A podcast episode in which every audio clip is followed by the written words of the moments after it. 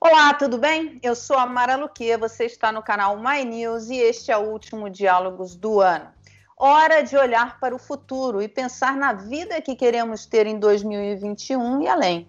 Este programa nasceu com a proposta de unir pessoas que pensem no Brasil, que proponham soluções para nossos grandes problemas. Num cenário de tantos embates, a gente quis criar uma ilha de conversa, de discordância respeitosa, de conciliação e diversidade de ideias. Neste último programa de 2020, vamos falar da construção de um Brasil melhor. Eu sei que, que é um clichê, um papo que a gente cansa de escutar em ano de eleição. Mas eu aqui vou tentar tirar dos convidados propostas concretas para essa construção. Para isso, eu convidei um cara que participou do primeiro diálogo. Nada mais justo do que convidá-lo novamente para fechar este ano de reflexões importantíssimas. O economista que foi um dos pais do Plano Real, ex-banqueiro e homem preocupado com o Brasil, André Lara Rezende.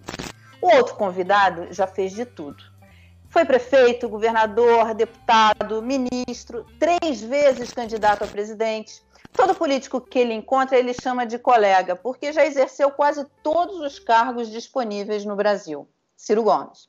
Agradeço muito a presença dos dois. Vamos começar nosso papo.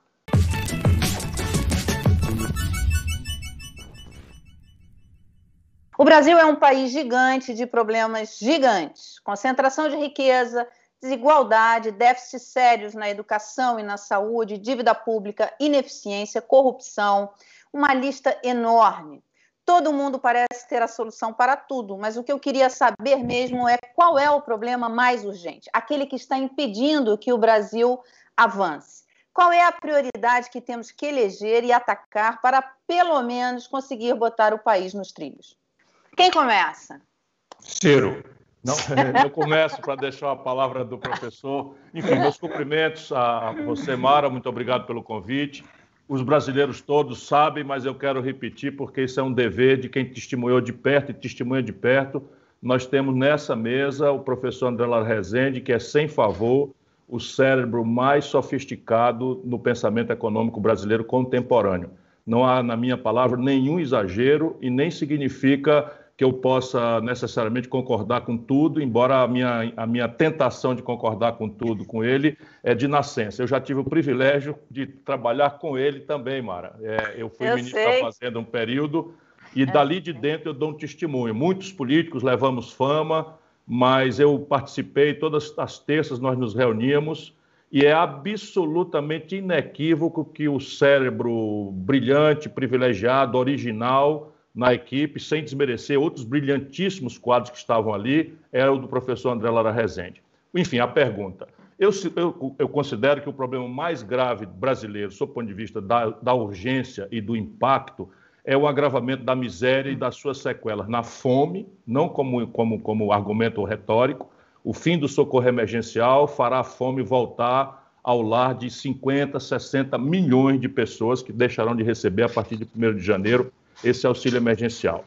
E a miséria e a desigualdade em aprofundamento e em, em, e em agigantamento trazem sequelas terríveis na questão da saúde pública, um desgoverno absoluto que não sabe sequer como vai fazer a vacina chegar uh, nas pessoas e na violência que hoje espeta o espinho do medo no coração de todo mundo. É a miséria e a desigualdade em processo de agravamento o mais urgente problema brasileiro. Você concorda, André? Deixa eu começar agradecendo a você o convite ao quase constrangedor elogio que me faz o Ciro. Eu não vou conseguir fazer um elogio igual a ele, embora eu gostaria fazer pela, pela persistência e a, e, a, e a convicção com que ele continua todas essas décadas lutando por um Brasil melhor. Mas deixa eu, deixa eu, eu dizer, eu acho que é, eu vou ter que concordar integralmente com o Ciro. É exatamente o que eu ia dizer.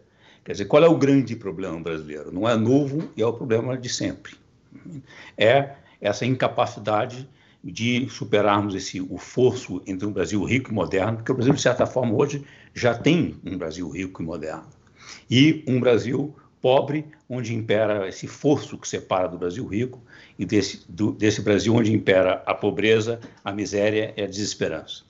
Esse é o grande problema brasileiro. Nós não fomos capazes de no século passado, nesse esforço de desenvolvimento do século passado, é, de superar esse fosso, de transformar a nossa sociedade, o Brasil, numa sociedade minimamente homogênea, do ponto de vista de educação, do ponto de vista de percepção, de solidariedade entre, entre, entre todos que, que, que é, compõem o país.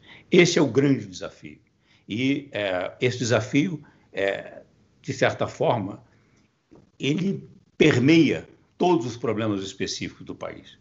Mas ele precisa, portanto, ser o foco, a direção, nós não podemos esquecer, em cada momento, em cada questão que nós examinamos, cada questão particular específica, o foco deve ser esse. Estamos caminhando, finalmente, para reduzir esse fosso entre o Brasil rico e o Brasil da desesperança, estamos caminhando para construir uma sociedade minimamente homogênea, educada e solidária? Esta é a grande questão. O Ciro escreveu um livro chamado Projeto Nacional, O Dever da Esperança. O livro analisa as raízes dos problemas do Brasil e oferece soluções dentro do pensamento do nacional desenvolvimentismo. O livro traz diagnósticos e propostas que saem do lugar comum. André, o que você acha do nacional desenvolvimentismo proposto pelo Ciro? Eu li o livro do Ciro com atenção e é, tomei o livro para ler sem é, partir pris, sem ter uma opinião formada ali para ver o que estava dizendo o Ciro. Eu achei o livro é, muito bom, não que tenha me surpreendido, mas para um livro de um homem público, de um político, que o Ciro é, é, e eu acho que isso não é não, não é não é detrator, é, pelo contrário, é qualidade. Eu sou, acredito que ser um homem público, ser político, é uma coisa admirável, especialmente nas circunstâncias brasileiras de hoje. O livro do Ciro é surpreendentemente uma, tem uma nota pessoal, é autêntico, é o que ele realmente. Eu sinto ali a voz do Ciro Gomes. Não é uma não é uma coletânea de, de, de, de, propostas e de projetos, como tende a se fazer homens públicos, justamente se junta com a ideia de um projeto. É uma observação, tem uma parte analítica, tem uma, portanto, tem uma, uma reflexão sobre o Brasil, como chegamos até aqui, e tem uma, uma avaliação de qual é o nosso impasse, por que estamos no impasse, e tem uma proposta, uma proposta muito específica. Eu não, eu discordo que a proposta do Ciro seja a retomada do, do nacional desenvolvimentismo. Ele claramente tem, retoma elementos do nacional desenvolvimentismo, da ideia de que o país e a ação do Estado brasileiro, do governo brasileiro, deve ter propósito e não simplesmente se abstrair e deixar que as forças de mercado é, determinem o caminho do país. Isto é com eu concordo integralmente. O que eu discordo sobre a questão de chamar de nacional-desenvolvimentismo é que o nacional-desenvolvimentismo ficou datado, porque ele era apropriado em certos momentos do século XX. Né? As questões do século XX, onde o nacional-desenvolvimentismo foi bem sucedido, e ele foi levado ao paroxismo, de certa forma, por isso, depois ele, ele também apresentou algumas, alguns problemas. E hoje, o que nós temos de retomar é a noção de um projeto de país, uma, uma direção de longo prazo para o país, com a participação do Estado como se não diretamente como, como, como o indutor disso, mas pelo menos como balizador desse projeto. E, esse, e as questões do século XX são muito diferentes das questões do século XXI. Hoje nós estamos, como digo, todo momento é um momento de transição, mas hoje nós estamos num momento de velo, velocíssima transição. E quem não entender isso nós estamos com, algum, com algumas revoluções, revolução tecnológica, revolução digital, e que o que os propósitos que nós temos que fazer hoje, as reformas que precisamos fazer hoje, em 2020, não são as reformas que deveriam ter sido feitas no século XX. São outras reformas, dadas as circunstâncias, as, as possibilidades e os desafios do momento. E eu acho que no, no, no livro do Ciro isso é, está bem colocado. O, o, André, você sabe que você colocou um ponto, o Ciro, que eu concordo integralmente. O nome do livro, quando ele fala isso do, do PND, ele remete a, a, um passado que não está no livro. O livro tem ideias muito mais avançadas do que.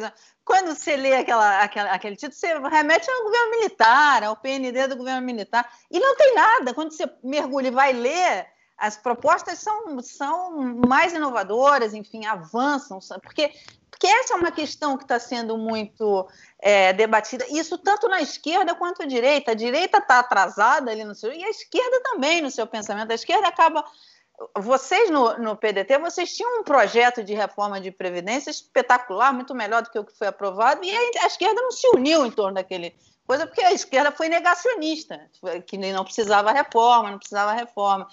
Você sente isso, eh, Ciro, ali? Porque o André está apanhando dos amigos dele por trazer notícias, por trazer um pensamento novo.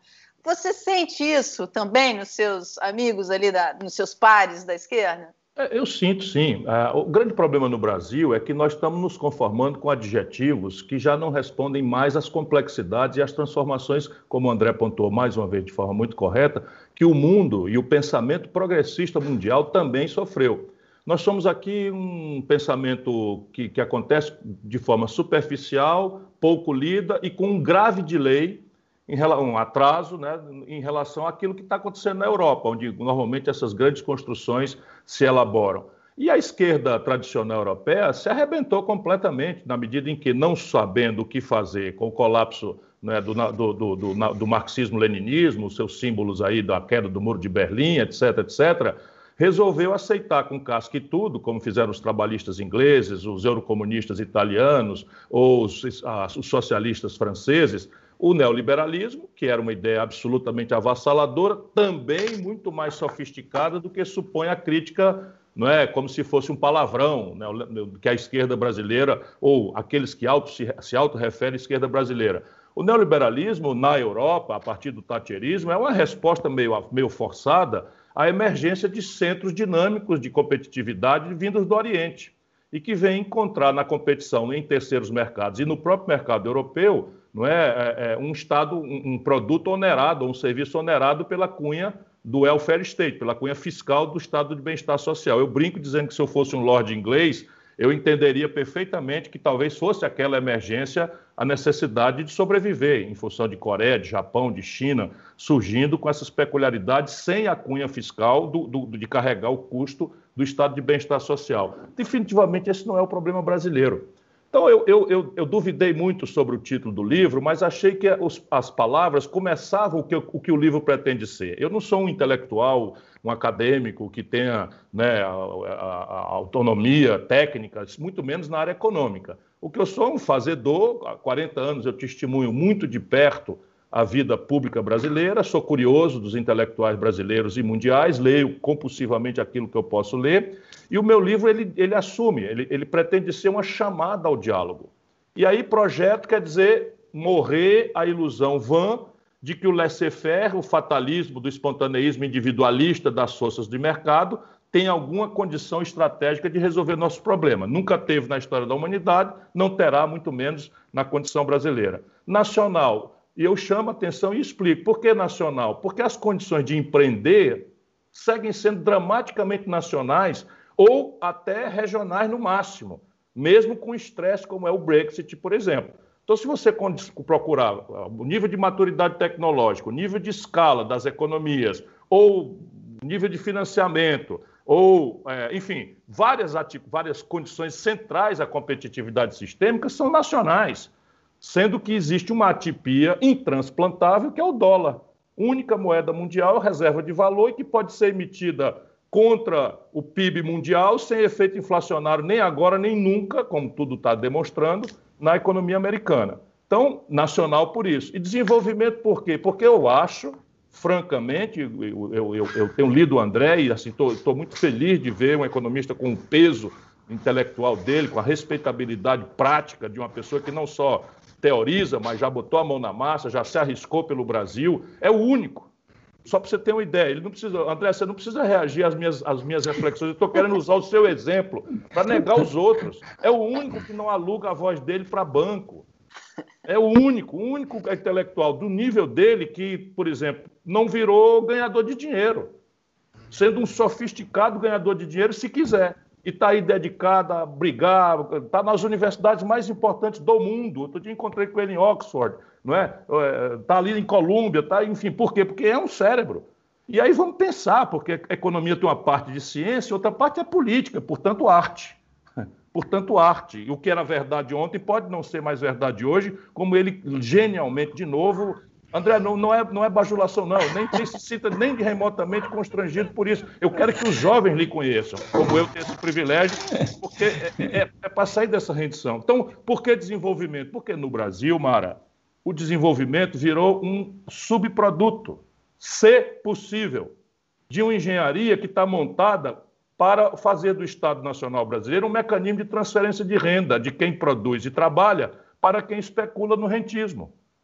É, isso daí, André, você conhece bem mercado financeiro e o Brasil, é, por conta da inflação que você ajudou a debelar brilhantemente lá com, seu, com o plano Larida, enfim, e Ciro participou da, da implementação, vocês conhecem bem esse período da, da vida brasileira, é, acabou ganhando um tamanho e foi, foi e, e, aí por conta de juros muito altos, por conta de todos os, os problemas externos, inclusive que tínhamos e que não temos hoje, os problemas que já tivemos no passado em relação às contas externas, é, isso acabou fazendo de fato o mercado financeiro ganhar um protagonismo e que você é, a gente já conversou sobre isso, já conversei com o Ciro também sobre isso, sobre essa coisa de empreender. Empreender no Brasil é coisa desavisado. A gente fica assim muito. Eu, eu, eu lidero um grupo de jornalistas que está empreendendo e a gente apanha todo dia. Não existe uma coisa para pequenos e médios empreendedores. Como é, como é que você vê isso, André? Deixa, deixa eu começar dizendo que eu acho que há de fato, nos últimos, nas últimas décadas, na segunda metade do século passado e até início desse século, é, houve uma hipertrofia do mercado financeiro. Isso não é um fenômeno é, simplesmente brasileiro. No mundo todo, isso ocorreu.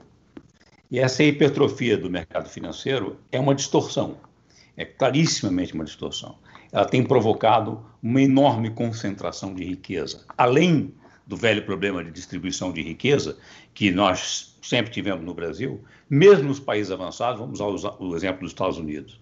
O, a hipertrofia financeira tem provocado agora uma extraordinária concentração de riqueza e redução, assim, de é, joga a classe média, que foi do período, grande período de, de, de, de essa janela de prosperidade do, do, do pós-guerra, pós-segunda guerra do século XX, tem, foi interrompida a partir dos anos 80, dos anos 90 e de lá para cá. E isso é o que está causando grandes problemas, inclusive um problema seríssimo da questão da, da legitimidade percebida da, da, da, democracia representativa, com o, o, apelo que isso, isso provoca para lideranças é, é, demagógicas e com cortes autoritários. A direita e a esquerda, é que essa divisão direita e esquerda perdeu um pouco de sentido. Né? Porque essa, essas lideranças demagógicas podem ser de direita, podem ser de esquerda. Podem começar a direita e mudar para a esquerda, podem começar a esquerda e, e transitar para a direita. Tanto faz. E, com certeza, essa hipertrofia dos mercados financeiros é uma das está é parte desse problema. Eu não tenho nenhum é, preconceito com o mercado financeiro. Eu trabalhei no mercado financeiro 40 anos.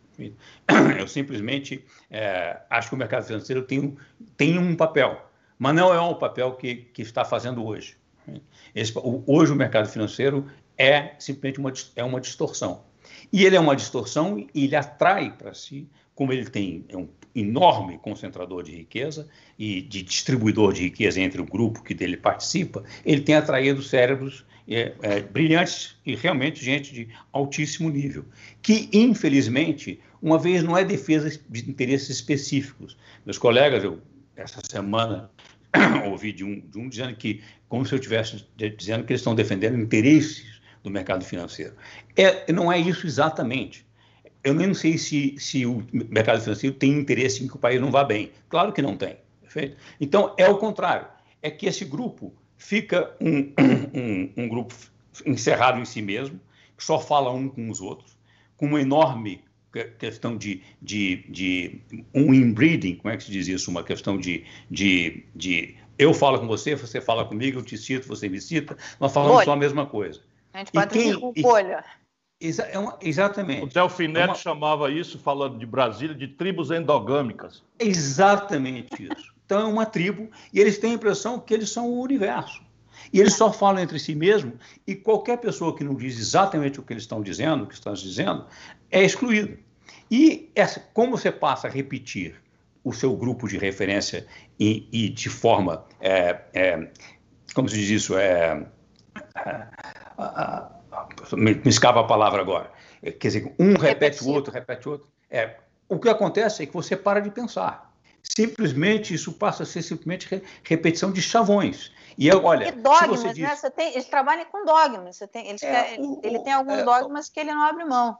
O, por quê? Porque quando você para de pensar, você passa a usar só pequenos dogmas, chavões, que são sinalizadores de está comigo ou não está comigo, é do meu grupo ou não é do meu grupo. E você, isso não, te obriga a pensar. Isso é o que é que brilhantemente o Walter Lippmann, no, no, no, no, início do século XX, do século passado, num livro extraordinário chamado Public Opinion, só falou sobre a questão dos estereótipos. A questão de estereótipos são referência de símbolos que por preguiçosamente você deixa de pensar e usa. Então, olha, se ele, quem diz isso, ele é dos nossos. Ele diz o oposto, ele não é dos nossos. E pronto. E qualquer pessoa que seja de um grupo e questiona este grupo, que é um pouco que, de certa forma, eu tenho feito, e eu tenho feito simplesmente porque eu parei para pensar, para reestudar, para recompor depois de alguns anos que passei sem referência acadêmica e concluir que não sou só eu que estou fazendo isso. Muita gente tem percebido. Olha, a macroeconomia contemporânea está anacrônica. Ela está equivocada. Grandes os temas da grande parte do que é ensinado nas escolas, sobretudo de teoria monetária, está errado. É baseado numa moeda mercadoria, uma moeda metálica que já não existe desde Bretton Woods feito desde o final da, da, da, da, Segunda Guerra Mundial. Então, esse é a moeda hoje é fiduciária. Isso, só para terminar rapidinho, isso muda completamente a macroeconomia, é a questão da política monetária. É, essa questão, é, o Mara e o Ciro sabe disso, para mim já estava claro que a, a teoria monetária é, predominante da qual eu estudei no, na Fundação Getúlio Vargas, no, no MIT, é, estava errada sobre a questão da inflação alta e crônica e que o remédio que ele propunha, a análise das causas e o remédio proposto, a terapia proposta, estavam erradas. Foi isso que nos levou, e não era só eu que pensava, o Brasil naquela época tinha economistas que pensavam por conta própria, estavam preocupados com a, de entender a a, o problema brasileiro, a questão, um problema que não, não tinha em outros lugares. O, os Estados Unidos não tinha inflação alta crônica, a Europa não tinha. Alguns outros países latino-americanos tinham, Israel tinha, mas outros não tinham. Ou você pensava a circunstância específica do seu país, ou você repetia aquilo simplesmente que era dito lá. O, o, curioso é como é que o Brasil. Então, nós entendemos isso, foi isso que levou, de certa forma, a capacidade de superar a inflação crônica, que terminou, após algumas tentativas é, fracassadas, com o, o plano real de sucesso. Mas, surpreendentemente, depois de termos, sermos bem-sucedidos, nós regredimos a uma posição ainda mais é, ortodoxa mesmo aqueles que participaram desse, desse evento, e, re, e, reinterpretaram a estabilização do real pela. Como se olha, é como se dissessem, é, eles reinterpretaram, mudaram a narrativa, dizendo, não, o que o real foi um ajuste fiscal, foi a responsável fiscal que fez o real. Perfeito? Isso simplesmente não é verdade.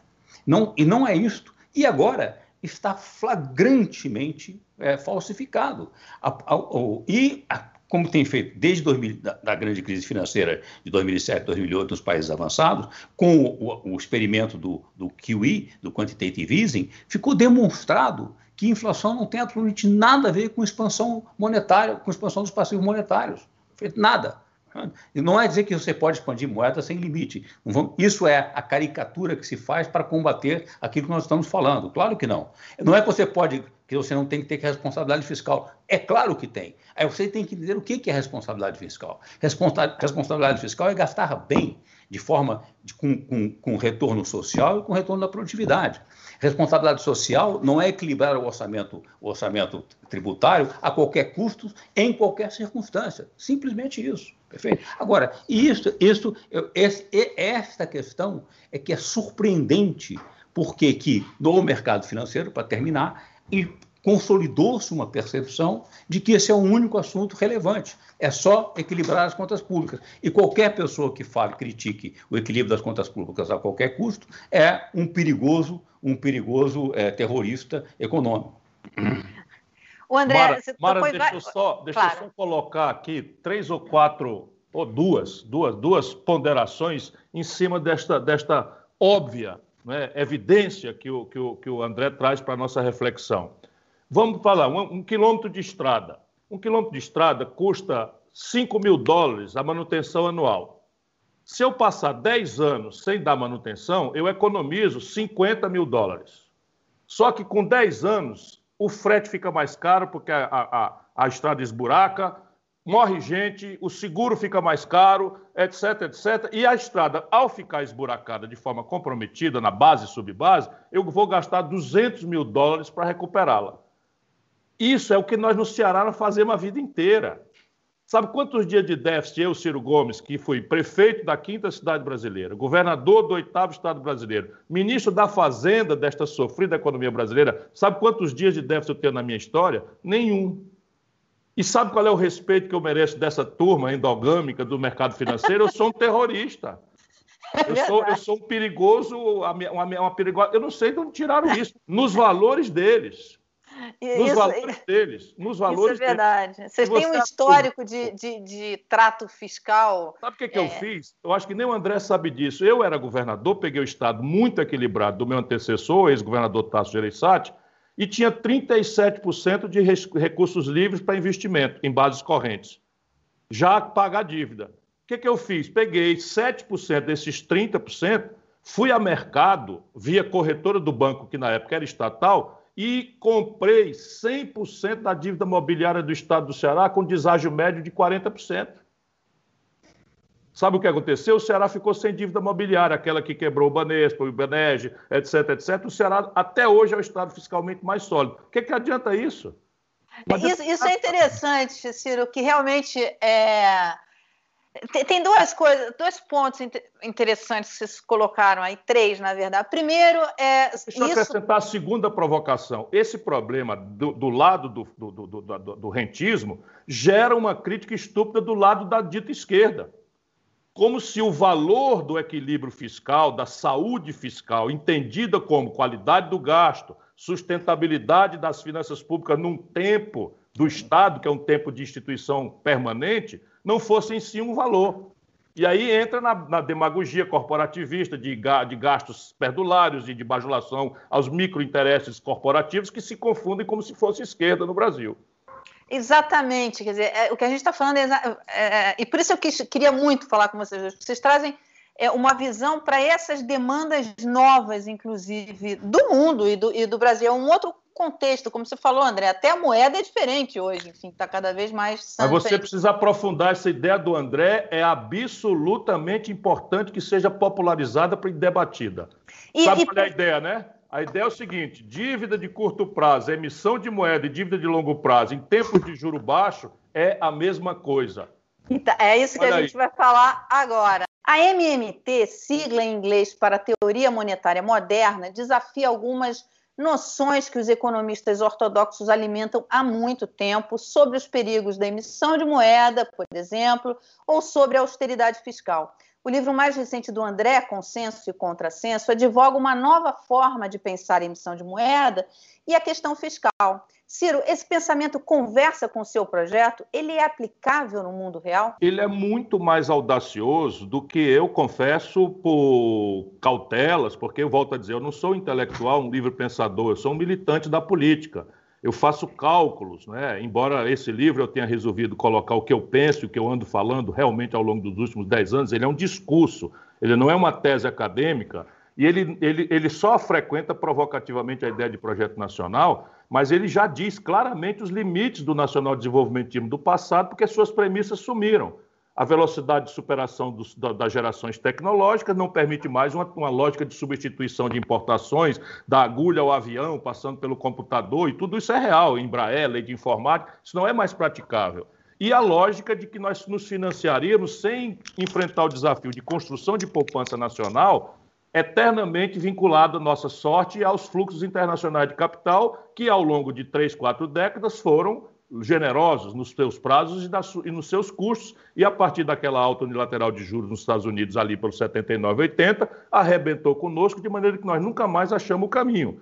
Por conta dessas interdições ideológicas e desses pensamentos, embora o Brasil tenha condição, eu sou comovidamente convencido, tanto que tenho a, a coragem de me propor ser o responsável por resolver o problema do Brasil como candidato a presidente reiterado. Vou tentar a última e quarta vez agora, mas cada dia com mais convicção, porque a tragédia é tão grave, tão generalizada, que mesmo as convicções da, da tribo endogâmica estão aí meio abaladas.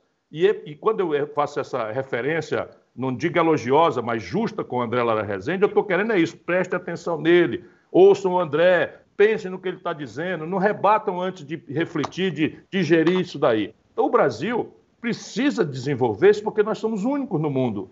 Sabe, nós somos um país que não pode se dar o luxo de não ter mais indústria, enquanto o Chile pode fazer essa opção, a Bolívia pode fazer essa opção, a Colômbia pode fazer essa opção, em prejuízo deles, a meu juízo. O Brasil não pode fazer essa opção. Nós não vamos alimentar 210 milhões de bocas vendendo milho, soja, boi, frango, né, petróleo bruto e minério de ferro. Essa conta não fecha. É inegável a necessidade de reformas no Brasil. Eu queria falar especificamente de duas que estão em discussão agora: reforma tributária e reforma administrativa. Vocês concordam com essas reformas do jeito que foram propostas? Que reformas o Brasil precisa? Ô, Mara, deixa eu só fazer uma rapidíssimo uma observação sobre o que você. É, eu mencionei MMT, mas depois parei de, parei de falar, inclusive, do MMT, porque MMT é uma coisa muito mal compreendida. O que tá, o que aparece no MMT é simplesmente o MMT não é, um, é, um, é simplesmente um, uma, uma análise descritiva de como funciona um sistema monetário contemporâneo que é fiduciário que é diferente do que está ensinado no livro do texto, que ensina errado. Algo que se entendeu na década de 90, mas não se, se escondeu debaixo do tapete. O Banco Central não controla as bases monetárias, que moeda não tem nada a ver com inflação. Essas questões foram aposentadas em silêncio. O MMT simplesmente descreve como funciona um, um, o mercado é, monetário e de dívida pública no, com moeda fiduciária. Como disse o Ciro, que a distinção entre moeda fiduciária e, e dívida pública é muito é, menos importante do que parece. Moeda é simplesmente uma dívida pública que não tem resgate, é um que chama uma perpetuidade. E não paga juros. Agora, como a, como a dívida pública está pagando zero de juros, a, a, distinção desapareceu praticamente, perfeito? Não faz nenhuma distinção. Perfeito. Muito bem. O que, por que, que confunde falar em MMT? O MMT várias das pessoas que entenderam o MMT passaram a defender, na esquerda do Partido Democrata, Democrata Americano, proposta usando o MMT com um objetivo normativo. Olha, dado que é assim que funciona, isso abre certas possibilidades para as seguintes propostas de políticas.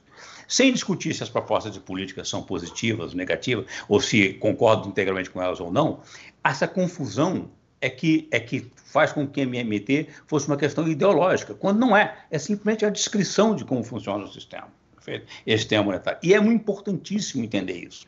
E ao, um, num, qual é a, a, a, questão chave disso?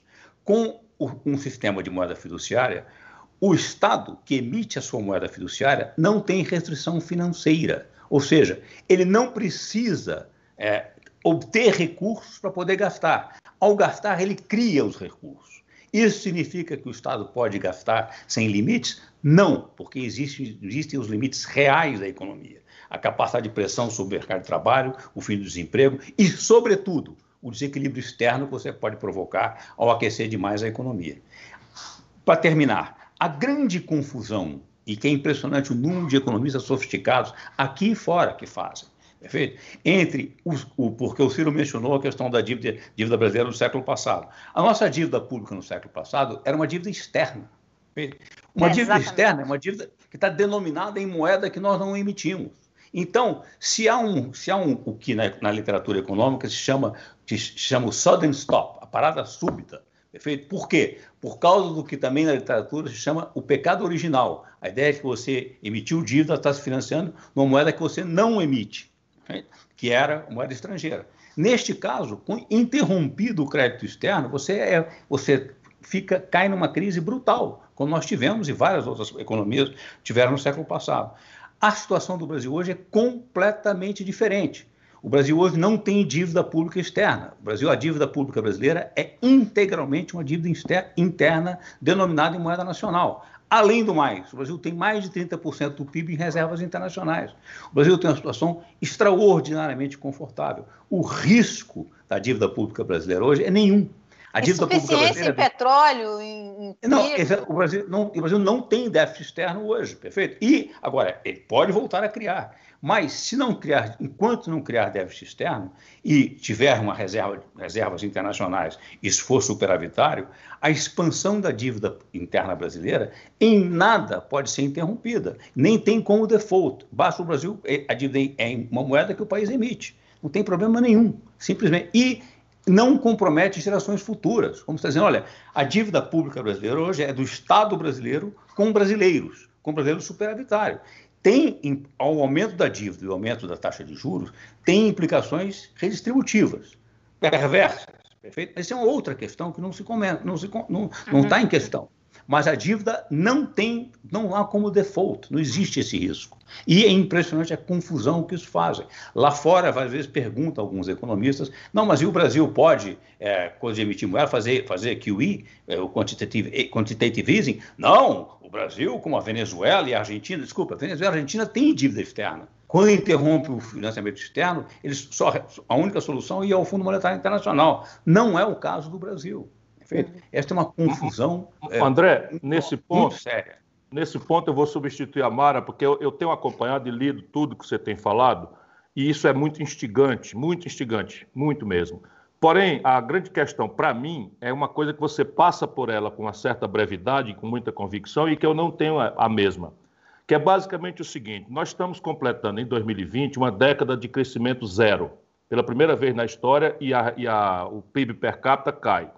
Isso, então, explica, na minha opinião, não sei em que proporção, não, não, não, minha, minha assessoria pode me ajudar nisso oportunamente, mas não é o caso agora. Mas me parece que essa estagnação é a causa maior de nós não termos desequilíbrios externos. Porque cada vez que nós crescemos ao redor de dois pontos, que é o crescimento médio, 2,3% da, da década anterior, nós nos apresentamos com déficit em transações correntes muito grande e houve ciclos de depreciação do real e, portanto, de pressão inflacionária e preços relativos. Até lhe fiz essa pergunta lá em Oxford. Perguntei, na brevidade da pergunta, se essa inflação, se isso é inflação. Você, com simplicidade, disse, todo aumento de preço é inflação. Aí eu disse, mas taxa de juros tem efeito sobre isso? Ele disse, ah, esse é outro assunto e acabou o nosso tempo lá em Oxford. Eu fiquei pendurado para a gente voltar a conversar. Mas a, Vamos explicação é simples. Como o Brasil desindustrializou, se o nosso modo moderno de viver é industrial e de serviços a eles conexos, que, que acontece? Crescemos dois, três pontos, o Brasil quebra o balanço de pagamento do ponto de vista de manufaturados, um contra o outro. E o agronegócio, quando tem preços altos, indeniza isso. E quando tem preços baixos, quebra. Esse é um filme que eu vi lá atrás no Fernando Henrique, que deu na, nessa, nesse, nessa trinca que virou dogma de fé, que o Armínio Fraga fez em cima da perna de madrugada. Isso numa economia hiperindexada, nós, aqui, câmbio flutuante, superávit primário, meta de inflação, tudo foi feito em cima da perna, rabiscos do gênio, do Armínio Fraga, mas que é completamente rendido a essa ideia, a ideia do século XX, né, de, de, dessas coisas todas, como é que se resolve. Enfim, mas isto no Brasil parece ser uma, um, uma argola, e, a, e o teto de gastos veio para aperfeiçoar isso. Que é como se você botasse uma argola de prata num cachorrinho que tem três meses de nascido, esperando que ele seja adornado com essa mesma argola de prata quando ele tiver três anos. Deixa eu responder rapidamente, Ciro. Você, é, eu acho que essa, é, o que você diz, essa observação, é, eu acho que faz sentido. O Brasil, de fato, para poder crescer, eu não sei se 2%, 3%, mas para poder crescer como poderia, como deveria e, e, e poderia, é, números expressivos de crescimento anual, há, há muito, na configuração da economia brasileira hoje, nós, nós muito rapidamente esbarraríamos de novo no limite do, do déficit externo. É, por quê? Você tem toda a razão. O Brasil se desindustrializou. Agora, a, o Brasil precisa se reindustrializar, mas não fazer a indústria que era de novo a indústria do século XX. Claro. É a indústria contemporânea, que é a indústria, é, indú, é a indústria de alta tecnologia, completamente diferente. Então, não, não é uma indústria que foi baseada no protecionismo do passado, para manter vivas indústrias que já se tornaram mas, obsoletas. Mas, professor, deixa eu lhe ponderar nesse ponto. Eu identifico, menos por arbítrio meu, e mais por olhar a conta brasileira, quatro complexos industriais, aspas, tradicionais do século XX, aonde uma substituição de importações parece se impor. Uma delas virou caricatura em tempos de pandemia, o complexo industrial da saúde. Dizer, o Brasil está importando agora, não dá para vacinar, não é porque a vacina não está dominada e o presidente é um obscurantista. Não tem seringa nem, nem agulha. Aqui no Ceará nós tivemos que fazer um contrabando via Etiópia para trazer respirador da China, traficando é, influência com a diplomacia chinesa. O episódio nós... dos respiradores foi muito emblemático nesse sentido. Mas o, o complexo industrial do petróleo e gás. O Brasil está destruindo a Petrobras e importando 100% do querosene de aviação. Não é? Um país como o nosso, não é? que tem capacidade de tecnologia, etc., e que tem escala a partir do mercado nacional e que já tem o recurso empatado pelos diesel que a gente gasta, etc. O complexo industrial do agronegócio e o complexo industrial da defesa. Por isso eu me bati muito aí na questão da coisa. Esses quatro complexos, eles são responsáveis por 80% do déficit manufaturado do Brasil. Ô, Ciro, mais uma vez, eu, acho, eu concordo com você. A questão é de que é, essa, essa reorganização, reordenação da, da economia brasileira, para que ela se, se torne uma economia que, ao crescer, não obrigatoriamente, muito rapidamente, se torne deficitária com o exterior, exige um mínimo de balizamento. É algo que a China entendeu. Isso. Isso, você, então, você precisa ter. Não é necessário que o Estado atue diretamente é, como empresário, né, fazendo indústria, e nesse sentido, o Estado, eu sustento que o Estado, mas o Estado deve ser balizador, ele deve ter uma direção, ele deve ter um projeto. E o objetivo, a ideia de, de uma, indústria, uma, indústria, de ponta deve, tem que ser uma indústria competitiva e de alta produtividade. Não uma indústria que é de baixa produtividade, protegida por barreira, barreira claro, tarifária. As coisas não são, não são incompatíveis. Não, eu Mas você tem toda a razão. Agora, o, eu, um ponto. Um, nesses últimos 25 anos pós-real, houve eu, eu, tem um erro de, de, política econômica muito sério, que eu acho que, é grande, que explica grande parte do nosso, da nossa, nossa incapacidade de crescer, que foi essa combinação de uma taxa de juros real extraordinariamente alta, que eu acho que foi um erro, porque isso é uma política totalmente é, na mão do Banco Central, é, com a tentativa de pagar essa conta de juros e equilibrar o orçamento fiscal, aumentando a carga, a carga tributária. A combinação de uma carga de juros muito alta e uma carga tributária muito pesada asfixiou a economia brasileira né? uhum. e impediu o crescimento do país. Isso precisa ser entendido. Agora, é preciso entender que, olha, nós erramos. Por que, por que erramos? Olha, erramos por uma série de razões. Mas é preciso livrar da ideia de que a gente tem que de insistir nesse, nesse, nessa combinação. O, a grande, o grande, grande avanço desses, desses, desses últimos dois anos foi a redução da taxa de juros no Brasil. Finalmente, o Banco Central do Brasil reduziu a taxa de juros, sem, sem nenhuma implicação em relação à, à, inflação. Muito pelo contrário, isso reduz muito o, o, o, a carga de juros e, portanto, reduz a pressão no orçamento fiscal, abrindo espaço para várias, várias outras coisas. Nós foi, isto foi um erro foi um erro muito sério, que precisa ser revisto. O André, você, você coloca a ideia da agência, que uma agência de, de, de, de investimentos, não lembro exatamente o nome que você dá, seria mais eficiente no combate à, à questão fiscal, enfim, do que é, do que o Banco Central, do que a taxa de juros, enfim, porque essa, essa agência, então, é, regularia esses investimentos. Porque esse é um ponto importante para colocar, né? Quer dizer, toda essa discussão que a gente está tendo aqui, a gente concorda. Eu, que não sou economista, é, Ciro e você, todo mundo aqui está de acordo que o país não pode, não, é, é essas mudanças é, de pensamento não, não são para alimentar gastos irresponsáveis, enfim, de qualquer jeito, porque é, a ideia é que esse, esse, equilíbrio fiscal, e você colocou muito bem, Ciro, é, mercado financeiro te vê como um terrorista fiscal, e você tem uma história fiscal, e o Ceará tem uma história fiscal assim impecável, né? Mauro Benevides, seu economista, tá, tem uma história fiscal impecável. Então, assim, é não confundir a questão dos gastos, porque a esquerda também pega, a direita pega isso e usa ah, isso como terrorismo. Deixa, Mara, deixa, deixa eu acrescentar uma coisa que é pura política e ninguém precisa concordar comigo. Isso que o André chama, com a generosidade acadêmica dele, de um erro, isso é uma negociata ou um negócio. Basicamente, a taxa de juros lá atrás foi estabelecida alta por três razões de conjuntura que teriam que ser superadas rapidamente nos primeiros meses do Fernando Henrique. Combinado entre nós. Primeira razão, antecipadamente prevenir explosão de demanda agregada por atingimento de 100% de capacidade instalada pelo fim abrupto de inflação, que no Brasil era um tipo de imposto que transferia a renda do pobre que não tinha é, ativos indexados para quem tem ativos indexados. Segunda razão, arbitrar em padrão internacional um juro tão alto que nós faríamos reservas cambiais artificiais que fossem para lastrear uma moeda que se anunciava conversível ao par com o dólar.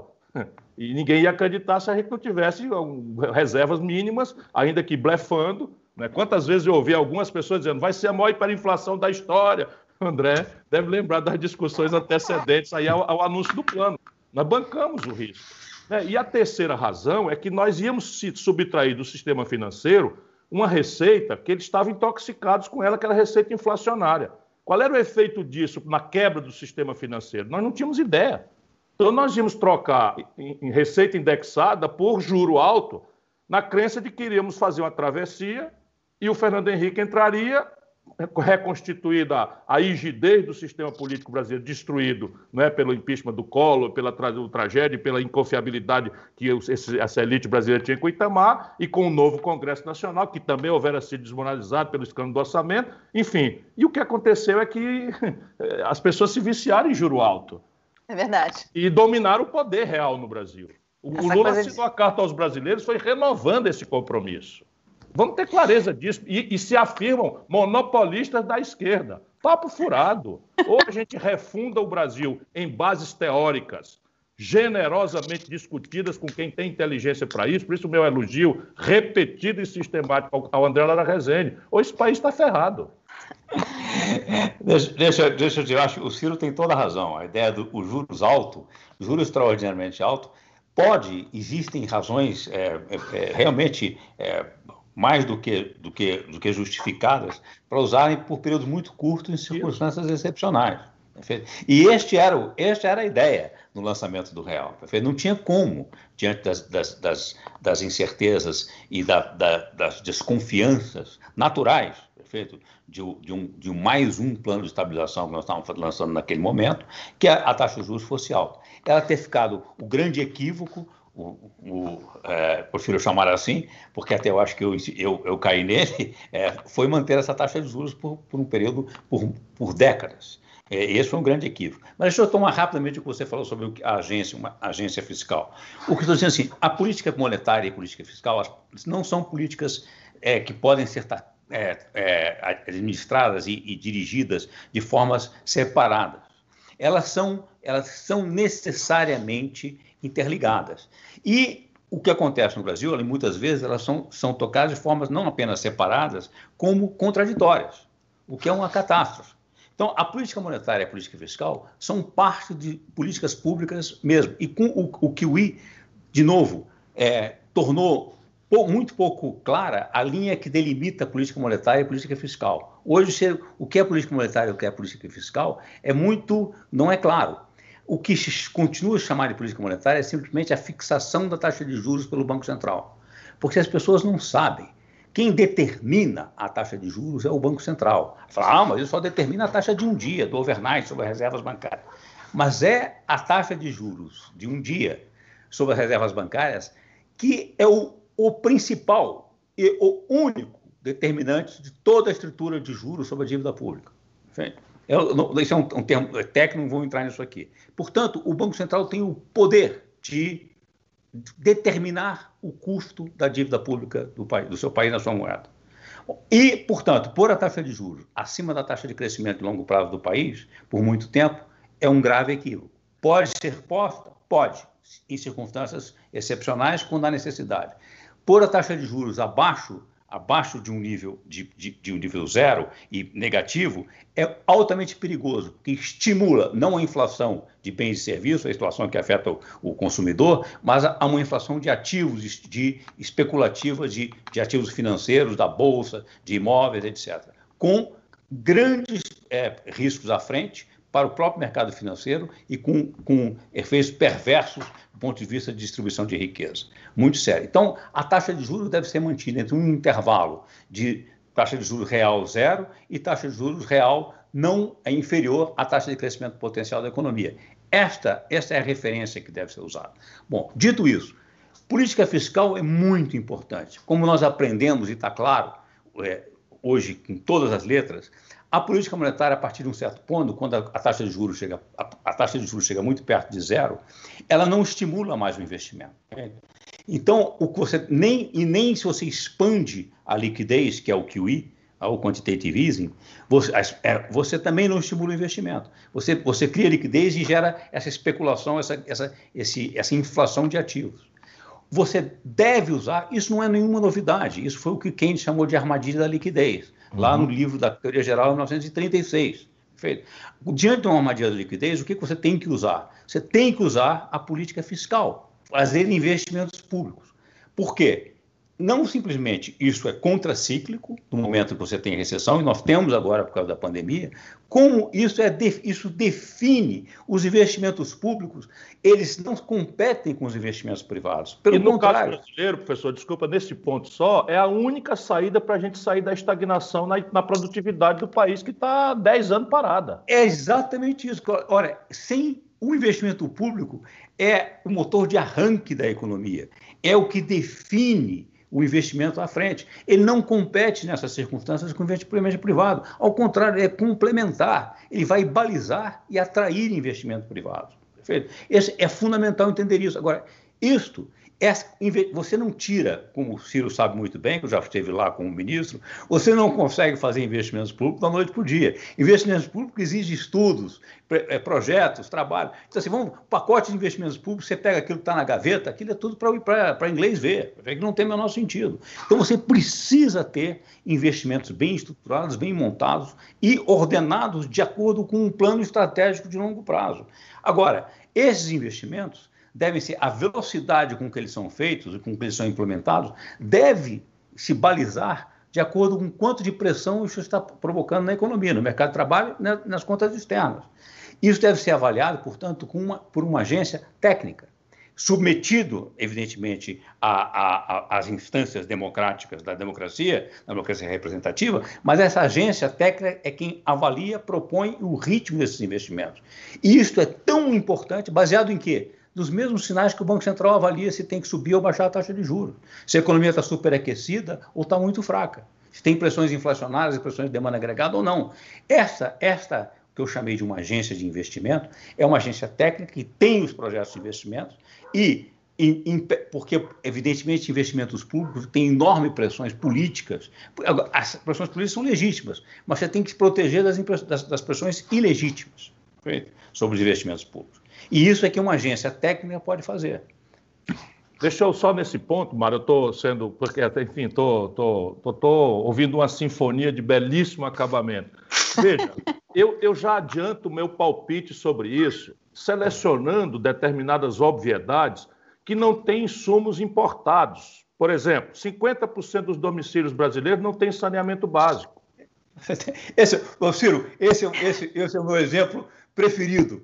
Falo, olha, não fazer investimento em saneamento é criminoso. Pois é. é criminoso. E, e, e, é uma alavanca importante. Não, ele emprega, ele emprega, é ele emprega inclusive para arrecadação. emprega o brasileiro da periferia com gravíssimas dificuldades de, de qualificação, não importa nenhum insumo, é um investimento modular que atende à preocupação do André do tempo desse investimento, da velocidade desse investimento, porque são bairros, são comunidades, são cidades, são enfim, então você tem, e, e, determinadas coisas de infraestrutura, mais razão ainda tem o André. Qual é o formato, uma agência? Eu sou meio avesso a isso.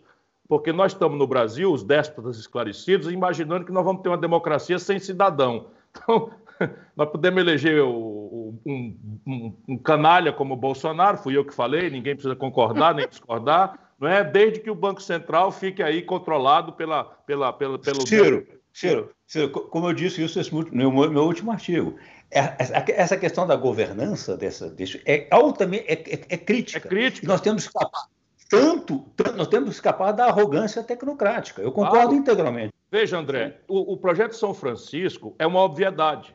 O projeto de transposição de São Francisco, e a Marina me ajudou muito a, a desmistificar, a amadurecer, a cercá-lo de todas as precauções ambientais, isso é um projeto que eu executaria em três anos, que é fisicamente muito simples. Demoraram 14 anos. Stop and go E negócio de doido. Então, a ferrovia transnordestina explode um lugar de miséria, de potencialidades, etc, etc. Tá, vai, anda 50 quilômetros, para, faz 20 anos. Por quê? Porque não tem realmente planejamento, não tem uma regularidade, não tem comprometimento, e você começa a entrar numas ineficiências. Então, este valor é absolutamente central. Por isso que eu falo em projeto.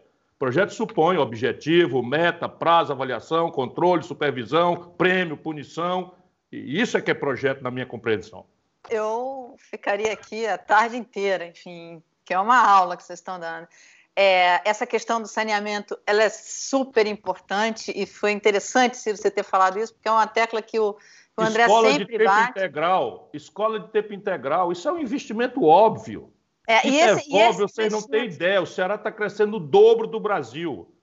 E esses investimentos, eles, é, como o André coloca, quer dizer, ele não pressiona. É, é, é, é, a presença do Estado nesse, para como catalisador desses investimentos, não, não pressiona a inflação, não pressiona ferrovia, nada. Ferrovia, sim. Ferrovia, nós estamos importando trilho. O Brasil, que já foi capaz de produzir trilho, não produz mais trilho. Estamos importando trilho da Polônia e da China, obviamente. Eu queria só para amarrar, que vocês fizessem uma amarração rapidinho, só para a gente terminar, para 2021. O que, que vocês estão enxergando 2021? Fala alguma coisa boa. Deixa gente. o André terminar. o André termina com a coisa boa, porque.